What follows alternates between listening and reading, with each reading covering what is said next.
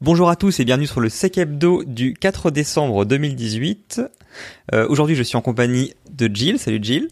Salut. Et c'est tout. Bon, en vrai, il y a Ami qui est caché derrière, mais euh, il paraît qu'il a piscine, semi-piscine parce qu'il a un problème de connexion aujourd'hui, donc du coup, il sera là en tant que spectateur.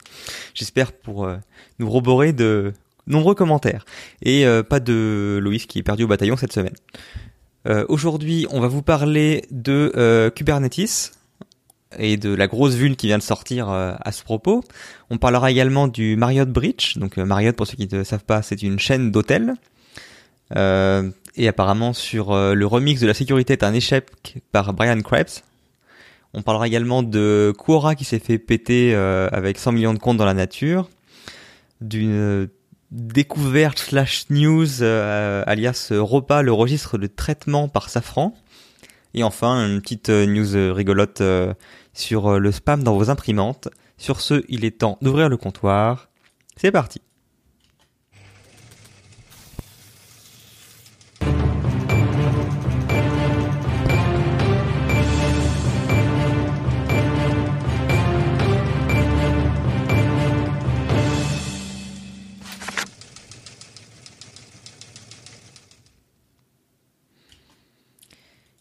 Sans transition originale, désolé, j'ai rien dans ma banque. Euh, on va commencer sur euh, Kubernetes et donc euh, Kubernetes, pardon, et la nouvelle vulnérabilité critique qui est sortie euh, il y a pas longtemps, à savoir euh, qui permet de faire une évaluation de privilèges dans Kubernetes. Alors pour ceux qui connaissent pas euh, Kubernetes ou qui en tout cas maîtrisent pas très bien, je vais juste faire un petit rappel de base du, du très peu que moi je comprends sur sur cet outil-là. Donc c'est un outil d'orchestration de conteneurs. Donc euh, les gens généralement sont assez euh, euh, au fait de, de, de, de, la, containerisation maintenant des applications avec des outils comme Docker par exemple. Euh, et donc euh, bah, Kubernetes c'est la, c'est la couche au-dessus qui permet en fait de gérer justement une flotte de conteneurs de manière organisée euh, pour fournir un service par exemple avec de la haute disponibilité etc. Et en gros, euh, les, les, quelques termes que vous avez besoin de connaître pour comprendre un peu de quoi je vais parler par la suite, c'est le principe de pod, de node et de cluster. Donc, euh, je crois que j'ai un petit schéma pour euh, pour ceux qui nous regardent en vidéo, mais de toute façon c'est pas indispensable. Hein, je ferai l'explication en live en même temps. Mais euh, en gros, un pod c'est l'unité euh, la plus petite euh, qui existe dans Kubernetes. Donc en fait c'est un ensemble de conteneurs qui sont liés euh, par un, une, utilité, par exemple, ils partagent une ressource, euh, un volume de stockage, ou ils partagent euh, un accès réseau, donc euh, via une IP. Et du coup, donc c'est la unité la plus petite, qui contient du coup entre un et euh, plusieurs conteneurs. Euh, L'étage d'après, c'est euh, ce qu'on appelle la node. Donc la node, bah, en fait, c'est simplement un ensemble de pods qui sont gérés dans un emplacement qui va être une machine virtuelle ou un ordinateur physique. Donc pour chaque VM, en gros, vous avez c'est une node Kubernetes et bah, un cluster. Vous allez sûrement le deviner maintenant, bah, c'est un ensemble de nodes qui sont généralement, enfin pas généralement, qui sont orchestrés par le cluster master, qui est une node à part, qui elle euh, gère la partie justement contrôle de du serveur d'API pour pouvoir envoyer des commandes sur les différentes nodes, récupérer de l'information sur celles-ci, etc. Voilà, maintenant que j'ai fait le, la petite présentation de pod node cluster. De quoi on parle ici pour la vulnérabilité?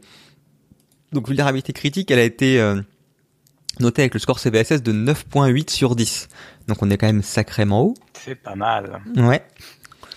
Euh, et donc de ce que j'en ai compris, c'est euh, un moyen d'abuser de, de du comment dire du serveur d'API, donc du cluster master, pour pouvoir faire une élévation de privilèges et donc avoir même depuis un accès euh, bas privilège, avoir des accès full admin sur l'ensemble des nodes gérées par ce cluster-là. Donc je parle même pas de ce que j'ai compris, enfin de ce que j'ai compris. Si jamais je dis des bêtises et que des gens ont mieux compris Kubernetes et la vulnérabilité en question, n'hésitez pas à me reprendre. Mais de ce que j'ai compris, on parle pas là d'un full accès sur les euh, les pods, hein, ce sont les conteneurs. On parle de l'accès de, de la machine haute donc du, du node Kubernetes quoi. Donc euh, c'est encore pire que euh, avoir un, full access sur justement le conteneur contenant l'application et la partie logique de votre applicatif ou le stockage. Là c'est full access sur le serveur et donc du coup bah, accès à tout ce qu'il contient et le gère. Et alors c'est vrai que quand on lit au début l'advisory on se dit ah mais c'est une élévation de privilège donc ça demande quand même d'avoir un, accès authentifié auparavant. euh, Bah oui et non. En fait, il se trouve que euh, par défaut dans Kubernetes, euh, il y a euh, des accès non authentifiés qui sont disponibles dans des besoins, par exemple, de télémétrie. Et donc euh, bah, ou de, de, discovery. Donc en gros pour découvrir les, les, différentes nodes dans le dans le cluster, et eh ben apparemment il n'y a pas besoin d'accès authentifié pour ça. Et par défaut c'est disponible. Euh, donc euh, du coup voilà c'est c'est assez chaud. En gros dès que on a moyen de taper dans euh, le, le serveur d'API d'un cluster, on peut exécuter cette vulnérabilité là, enfin l'exploiter.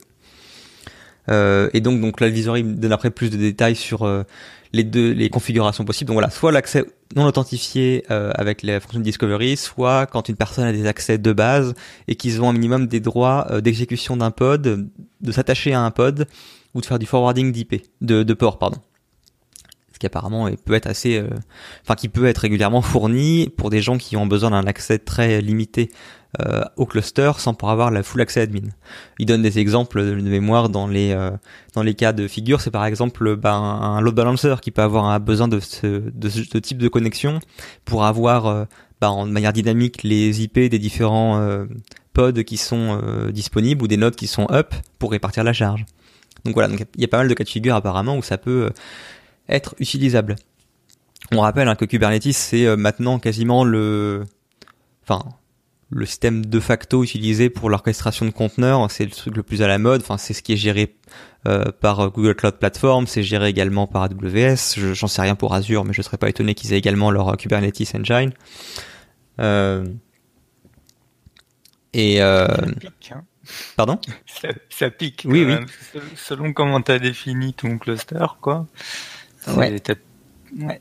Et on rappelle également que tout ce qui se base sur Kubernetes est potentiellement également affecté. C'est le cas notamment de euh, OpenShift, donc qui est la solution packagée euh, made in euh, Red Hat, euh, qui est également affectée. Et en plus, alors je, de, de ce que j'ai vu passer, ils ont une vulnérabilité en plus qui est encore plus violente du fait de la façon dont ils gèrent le moteur d'API. Donc voilà, ils sont, ils ont également sorti des patchs. la partie rigolote, c'est que toutes ces communications qui sont faites avec le serveur d'API sont euh, authentifiées euh, via TLS euh, avec la clé justement de, l'API serveur. Donc en fait, d'un point de vue log, il n'y a rien d'apparent, il n'y a rien qui transparaît spécifiquement comme activité malicieuse. Donc en fait, ça peut largement passer sous les radars de votre monitoring. Il n'y a pas eu de, description disant que ça a été vu comme exploité dans la nature ça a été euh, remonté de façon euh, responsible disclosure euh, par des gens de chez, je crois que c'est Rancher, dis pas de conneries, qui travaille justement, qui, enfin, qui bosse sur des solutions SaaS pour la gestion Kubernetes. et donc ça a été patché par la team Kubernetes et chez quelqu'un chez Google et par de manière parallèle par Red Hat sur la partie OpenShift. Euh, la partie rigolote, oui, donc c'est que la partie également euh, mitiger, enfin comment mitiger le, le, souci si jamais vous pouvez pas patcher tout de suite, bah il y a pas vraiment de solution. enfin en fait les solutions généralement ça consiste en euh, couper le service d'API, ce qui est juste euh, pas possible pour plein de cas de figure quoi. Donc en gros euh, les les moyens de mitiger sont extrêmement disruptifs pour pour vos services quoi. Donc en gros il y a pas de truc miracle, faut patcher. Alors pour ce qui est des patchs ben ça a été patché dans les versions Kubernetes 1.10.11, 1.11.5, 1.12.3, 1.13.0 RC1. Donc en gros, si jamais vous avez une version antérieure à ça, bah va falloir euh, mettre à jour. Et euh, ça risque de faire mal euh, pour mettre ça en catastrophe. Euh, c'est vrai que se dire que je vais patcher en urgence sans avoir testé l'ordonnanceur ouais. qui tient toutes mes machines et tous mes voilà. services je, trouvais ça intéressant euh, parce que souvent quand les gens pensent sécurité des conteneurs, ils pensent à euh, est-ce que j'ai bien pensé à euh, scanner l'image de mon conteneur qui est utilisé et ça s'arrête quasiment à ça généralement. Les gens se disent bah ça sert à rien de faire de l'analyse entre guillemets euh, en live euh, sur les hosts de toute façon parce que les hosts ils sont vides, ils contiennent juste l'orchestrateur et euh, ils lancent des euh, conteneurs qui de toute façon sont détruits quand ils sont éteints. Donc il n'y a pas vraiment de persistance sur les conteneurs, faut juste s'assurer finalement que il n'y a pas de vulnérabilité exploitable bah, dans le code applicatif bien sûr, mais ça c'est déjà c'est acquis et bah, sur la partie entre guillemets l'image utilisée par le conteneur Et donc là, c'est un bel exemple de, bah, il n'y a pas que ça, il y a le, y a le risque qu'il y ait une, forcément une évasion de conteneurs pour atteindre l'host, et puis bah encore pire, des fois tu peux directement taper dans l'orchestrateur et atteindre les, les nodes non pas par le, par le conteneur, mais par le haut, quoi, par l'orchestration. Donc ça, ça, pique, pique quand même. Euh... Ouais, je suis assez content d'être au Moyen Âge sur mon infra. voilà, pour les gens plus modernes, ça panique un peu en ce moment. Et, euh, et ce qui m'a fait aussi rigoler, c'est que donc dans l'advisory de, de Red Hat, euh, ils se servent du fait qu'ils ont patché pour se mousser, disant ouais, c'est bien les communautés open source euh, type projet, mais euh, bon après bah potentiellement les patchs peuvent pas forcément arriver très vite, ou alors le patch peut-être qu'il prend pas en compte tous vos développements custom et tout. Rappelez-vous que si vous venez chez nous, vous n'achetez pas un projet mais un produit packagé avec un vrai support machin truc. Ouais. Bon d'accord, super, merci. c'est pas faux dans l'absolu, mais je trouvais ça rigolo qu'ils se servent de d'un patch sur leur infra sur une vulnérabilité critique pour euh, pour vendre le sérieux justement. Il, faut qu'ils passent. Il y a une vague bleue qui arrivait sur eux. Il faut qu'ils montrent qu'ils sont toujours Red Hat. Oui, oui. Bah après, euh, pour de ce que je comprends, OpenShift ça marche quand même pas mal. Hein, donc, euh, ah je pense qu'ils ont ils ont ils ont saisi le l'opportunité en vol au bon moment. Fonctionne. Quand ils livrent des patchs Red Hat, généralement, ça fonctionne. Voilà, donc je vais pas donner les détails des patchs Red Hat, mais bien sûr, tout sera dans les euh, liens en ressources. Euh, voilà, patcher, patcher, patcher. et euh, et pour ce qui est de la... Hmm? Tester avant de patcher quand même. Ça fait partie du test, ça fait partie de ton cycle de patching ça. Mais oui. Et, euh, et pour ce qui est de comment savoir si vous avez été euh, impacté ou pas, apparemment ça va pas être fun parce qu'il y a pas vraiment de moyen facile de regarder ça. Voilou. Euh, sur cette note extrêmement au positive. Final, si tu détruis euh, progressivement ton cluster et que tu le reconstruis, tu auras nettoyé ce qui aurait pu être corrompu. Ouais, après je sais pas à quel point tu peux avoir de la persistance sur les hosts en dehors de, de simplement ton, ton kubelet quoi. Donc euh, à moins de te dire détruire tes VM qui sont ah tes nodes. Ouais, il faut pas toucher aux données, quoi. Mais euh, ouais, de, tout ce qui peut être détruit, de le détruire et de le reconstruire. C'est un intérêt quand même de tous ces systèmes de conteneurisation. Oui, mais après potentiellement c'est trop tard. Je veux dire, si jamais les gens sont servis pour accéder à tes données sensibles, elles sont accédées point barre, quoi. Ah voilà, c'est une très bonne transition avec le sujet suivant. Je t'en prie. C'est sorti, on est foutu. Bah, du coup, je te laisse la main. C'est à peu près ça. Euh, c'est ce que dit Krebs. Sur ça, pour moi, c'est un beau remix de la sécurité est un échec. Donc, il parle de euh, la fuite de données qu'il y a eu chez, euh, enfin, chez les hôtels Starwood. Donc, on parle d'une fuite de données. on a les données qui sont sorties de 500 millions de visiteurs, enfin, de guests, ouais, de, ouais, de, de personnes qui sont passées dans les hôtels Starwood. qui a été, enfin pour ceux qui ont été dans les hôtels avant, enfin jusqu'au 10 septembre 2018. Et a priori, ils estiment que euh, les attaquants sont rentrés dans le réseau en 2014.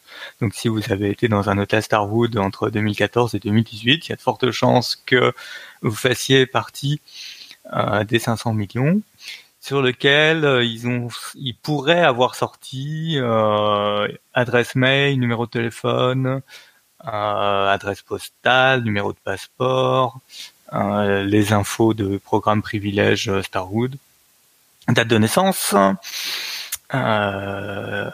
genre, date d'arrivée, date de départ, date de réservation et préférence de communication pour savoir s'il faut faire du phishing par SMS ou. Est-ce qu'il y a les petites notes sur les commentaires, enfin des commentaires sur les clients par rapport aux chambres ou autres?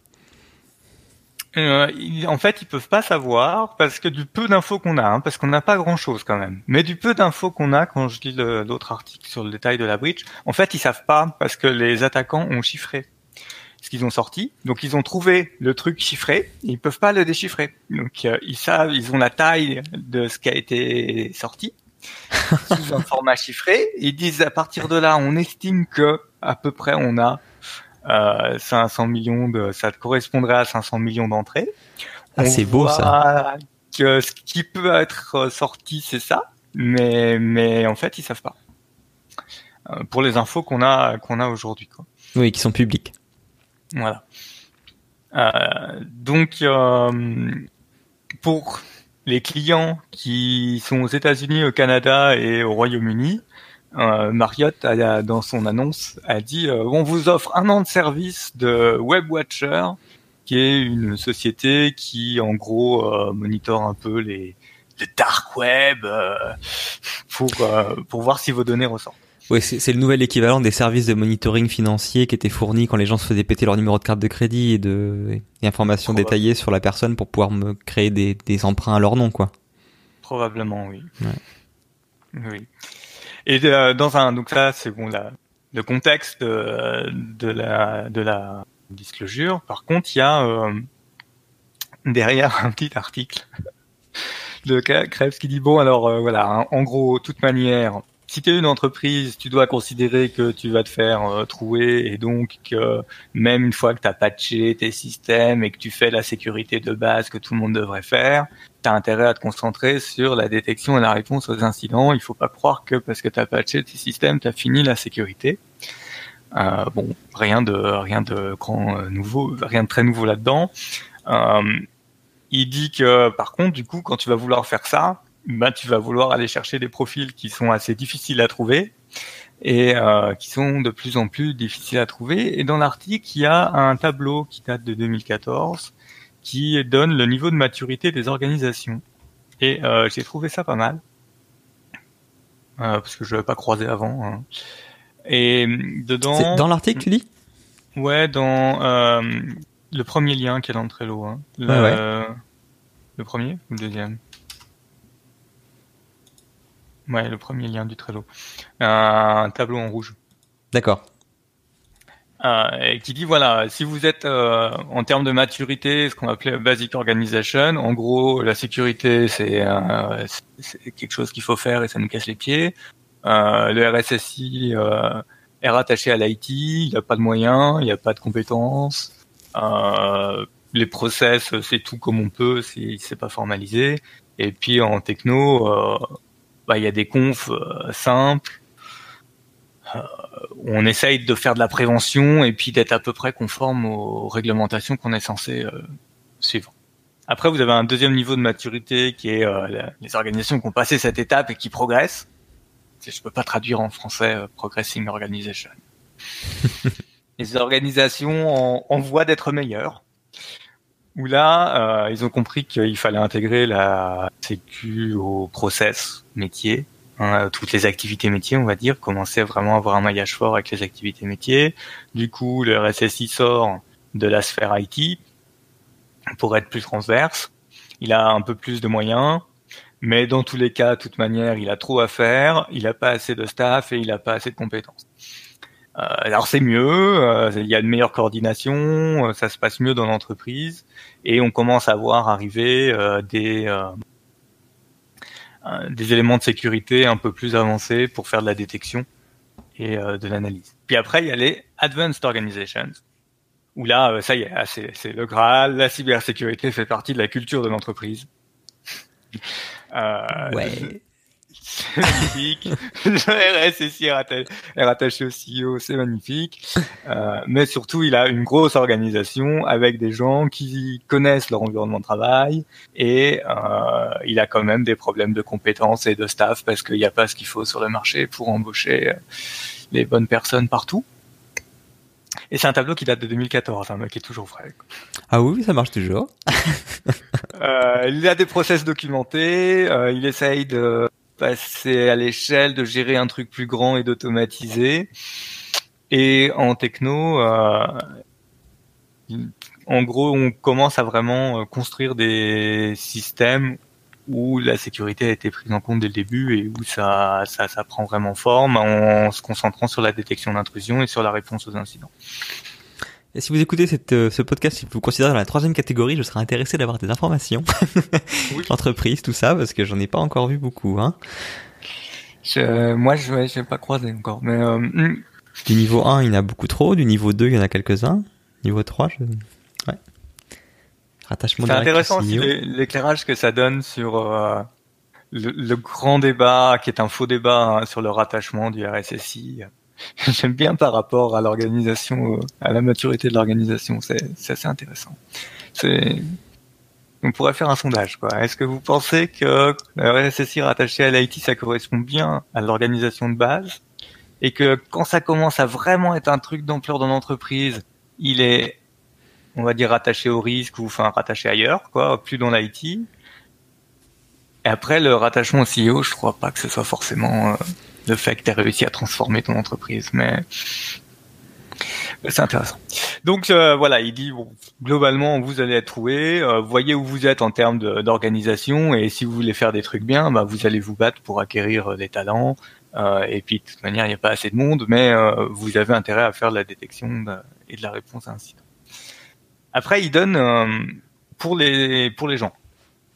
Pour les gens, bah, il faut vous vous dire qu'il y a deux réalités. Quoi. Il y a, il y a d'un d'un côté vos données ont déjà fuité, Hein. Donc euh, tout ce que vous considérez peut-être secret, comme euh, votre numéro de sécurité sociale, euh, le nom de des amis de vos parents, la, votre date de naissance, votre adresse, vos adresses précédentes, votre numéro de téléphone et vos anciens numéros de téléphone. Votre, bon après comme c'est un Américain et qu'il y a pas mal de problèmes avec les fichiers de crédit, on a les fichiers de crédit. Ouais, le crédit Tout ça c'est déjà sorti. Ah, faut vous dire, faut vous mettre ça dans la tête. Et deuxième réalité, euh, tout ce que vous donnez à une entreprise, ça sortira. Si c'est pas déjà sorti, ça sortira. Donc on sent le gars blasé. et donc si vous vous dites que puisque tout est déjà sorti et que tout ce que je mets ça va sortir, la sécurité c'est foutu. eh bien bienvenue dans la réalité. Et la seule chose que vous avez à faire, c'est faire des choix entre euh, et là faut que je reprenne mes notes. Je sais plus où c'est dans le texte.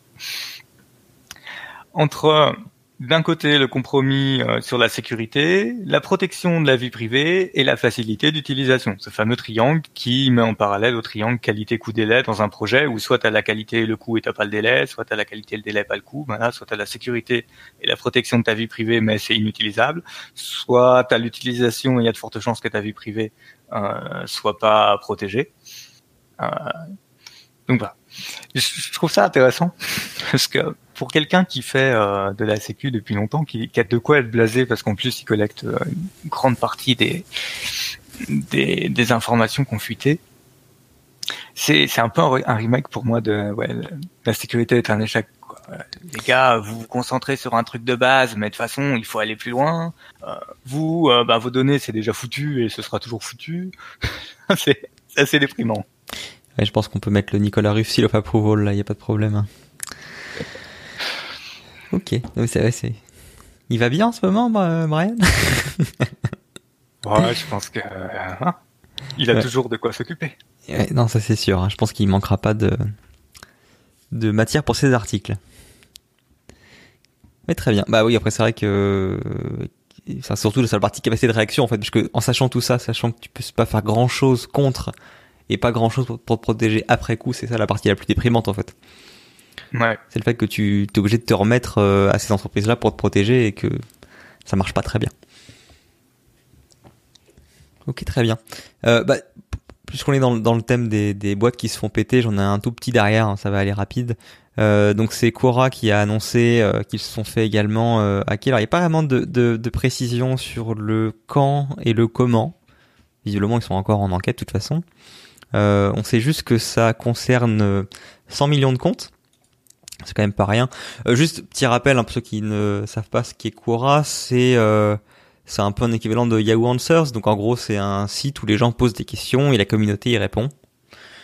Voilà. Une, gros, une grosse FAQ euh, généralisée. Euh, avec des, un aspect réseau social justement où les gens sont euh, notés par rapport à la pertinence de leurs réponses, etc. Il y a un petit peu de, de tout là-dedans, c'est assez intéressant. Et je sais plus d'où ça vient, mais je crois que c'est basé de, c'est euh, un spin-off, enfin entre guillemets, un, produit créé à la base par des gens d'une autre boîte. J'ai oublié l'origine. Bref, il n'y a pas grand-chose de extrêmement sensible dessus. C'est-à-dire que vu que c'est un réseau social qui était très très ouvert par nature, toutes les questions que vous postez sont publiques il euh, n'y a, a, pas grand chose euh, qui euh, était contenu dans leur base qui serait grave dans le sens où bah ils ont ils ont votre adresse email donc ça c'est quand même le nerf de la guerre ils ont je crois votre nom en tout cas le nom que vous avez utilisé, des informations qui ont potentiellement été importées depuis euh, d'autres euh, profils euh, de réseaux sociaux type LinkedIn. Donc généralement c'est également non restreint de toute façon sur les sites d'origine. Mais ici, bah, comme d'hab, le trésor de guerre c'est la base des mots de passe. Donc on n'a pas beaucoup d'infos sur comment c'est stocké, à part que c'était alors ils disent chiffré, entre parenthèses ils précisent haché et salé, avec des sels qui sont distincts pour chaque utilisateur, mais c'est tout. On connaît rien de la taille des selles, même si on se doute que ça doit être une taille euh, suffisante pour euh, justement euh, annihiler les, les, attaques de type Rainbow Table et équivalent.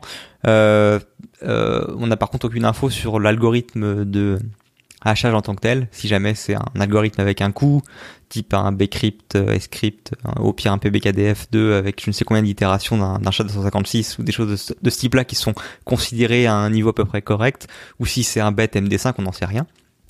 Euh, dans tous les cas, de toute façon, euh, pour rester dans le thème de sa sécurité est un échec, tout ça, même si jamais euh, les, les, le, coût est euh, relativement intéressant et que, euh, enfin, le, le, le, facteur coût de l'algorithme de stockage est intéressant, tous les gens qui auront un mot de passe absolument bidon se font quand même péter relativement rapidement. Hein.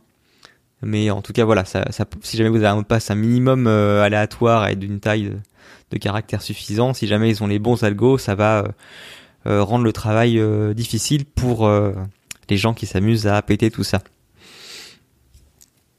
en, attendant, ils vous ont déconnecté de leur service et ils vous demandent de changer votre mot de passe. rien de nouveau sous le soleil. Moi, ça va encore alimenter les campagnes de spam qu'on a en ce moment. j'ai découvert ton mot de passe. Ouh là là, tu fais des trucs pas bien devant ton PC.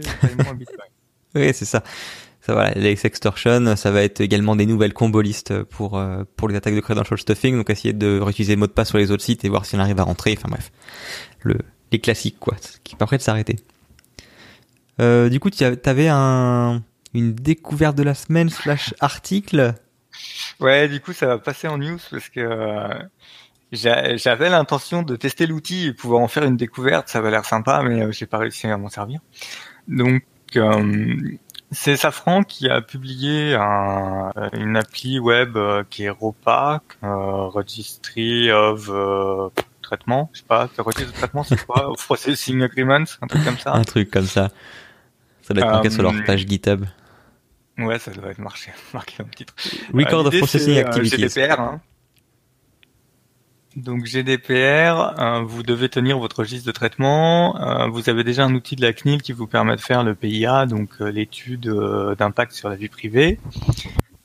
mais en fait, les DPO souvent se retrouvent avec oui, bah c'est cool. D'un côté, j'ai un outil potentiellement de la CNIL pour faire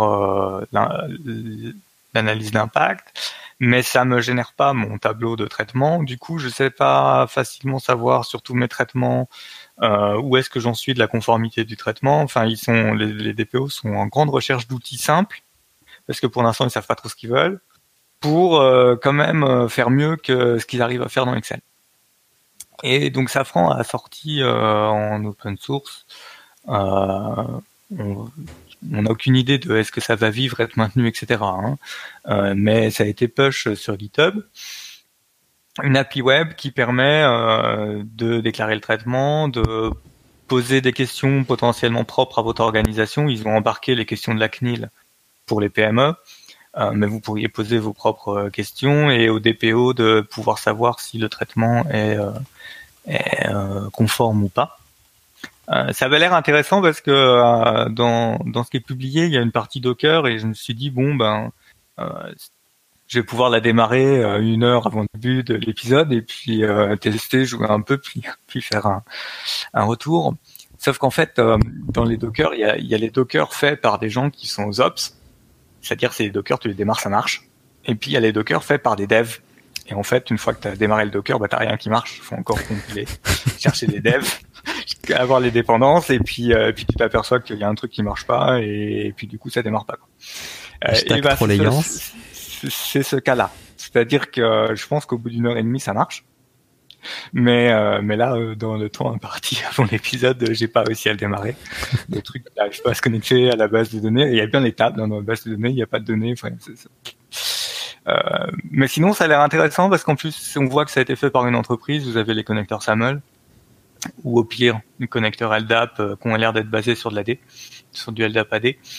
Euh, donc ça a l'air d'être utilisable. Après, il faudrait voir ce qu'il y a vraiment comme fonction et si ça peut intéresser les DPO euh, comme première version pour euh, pour voir ce que peut donner un outil, en vous disant bien qu'il n'y a aucune garantie que ce sera maintenu, que vous vous avez intérêt à regarder si vous pourrez avoir une réversibilité sur les données que vous mettez dedans. Euh, mais ça, ça permet de s'alimenter un peu sur les outils qui peuvent servir à la compliance euh, GDPR. D'accord. Voilà, voilà. C'est intéressant. Ça fait penser ouais, au, au petit outil qui avait été fourni par la CNIL pour les DPIA. Ouais, euh... c'est ça, c'est un peu la même idée, mais cette fois avec le registre de traitement. Puis ils ont l'air d'avoir fait un mini workflow dedans. Donc vous avez des tâches à planifier quand même pour que les workflows avancent. Bah, démarre, il y avait également un système de workflow dans le dans l'outil de, de, de la CNIL. Alors moi j'avoue que j'avais juste euh, joué 5 minutes avec pour l'ouvrir, voir comment à quoi ça ressemblait. J'avais pas vraiment utilisé ça dans un cadre d'entreprise, mais euh, dans la première version, tu avais les différentes étapes de validation. Tu avais des tampons qui pouvaient être mis. Mais euh, t'as pas trop la notion de je renvoie au. D'accord, oui. Oui, ok. Non, je vois. Il n'y a pas vraiment de, de comment dire, de non-répudiation, etc. Enfin, un système pour authentifier ouais, après, les validations, etc. Euh, je veux dire, euh, ça va pas, tu décroches ton téléphone, tu dis mec, ça va pas, tu me corriges ton truc. Puis... la version traditionnelle.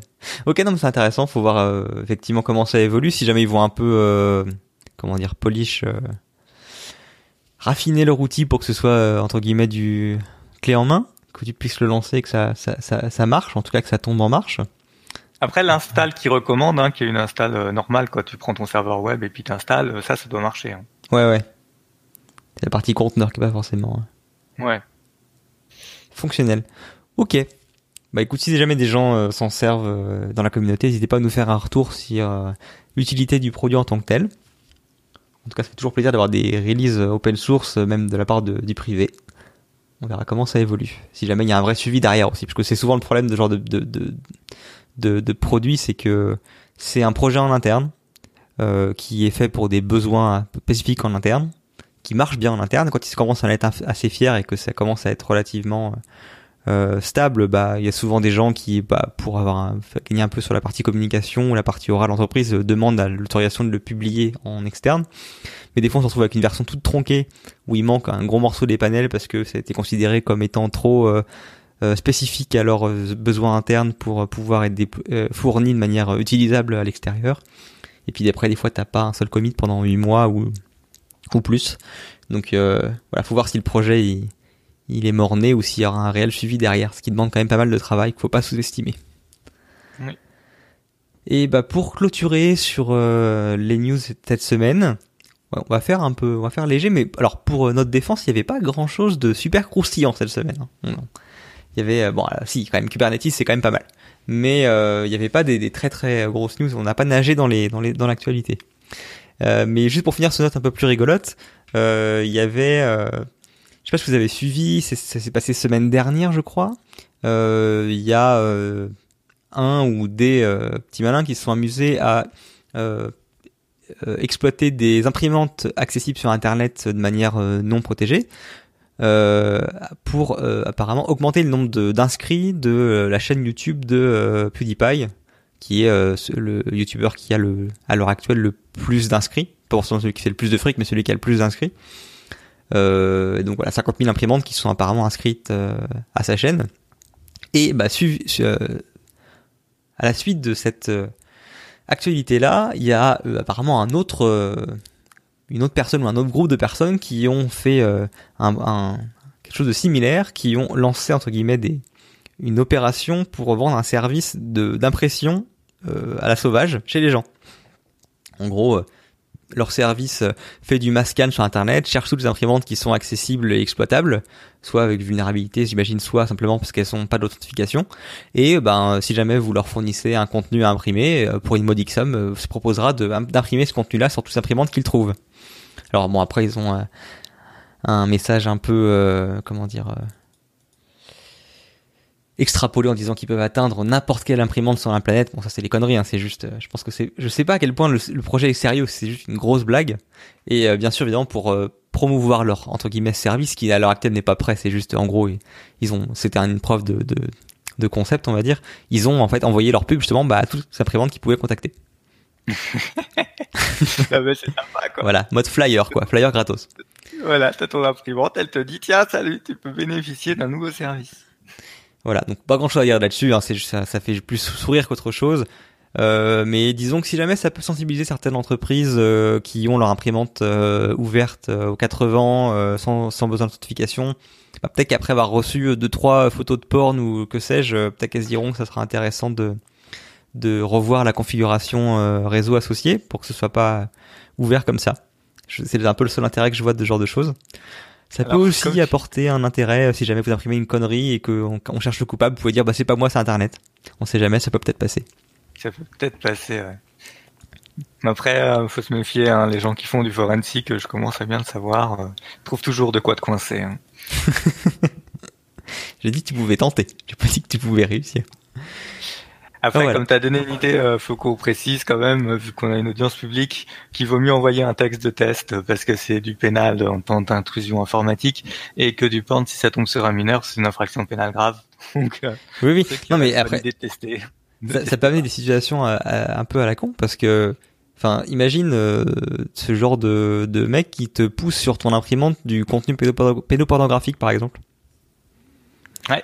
Comment tu prouves que euh, c'est arrivé par Internet et que c'est pas toi Bah ouais, qui sort son imprimante d'entreprise euh, justement accessible par un grand nombre de personnes ou dans un lieu public.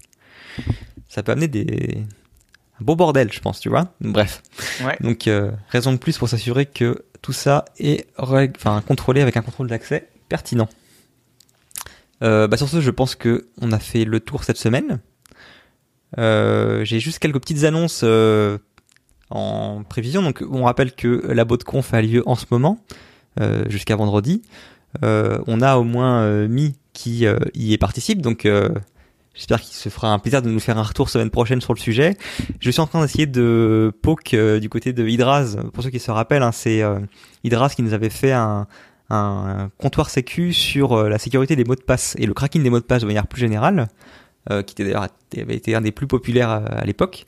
voilà, donc j'essaie de lui faire un peu de gringue pour qu'il vienne également semaine prochaine pour nous parler de BotConf. Et qui sait, si jamais on est sage et que ça lui a plu, peut-être qu'il pourra également passer un peu plus tard pour parler de la PasswordCon qui a eu lieu il y a pas très longtemps justement sur Stockholm euh, et qui est un, sujet qui euh, qu'il apprécie particulièrement. Voilà, donc j'espère que j'ai bien teasé. On avait quelqu'un qui avait proposé de faire un retour, faut que je retrouve dans mon historique. Ah, cool. Bah effectivement. Moi je enfin on est preneur, voilà.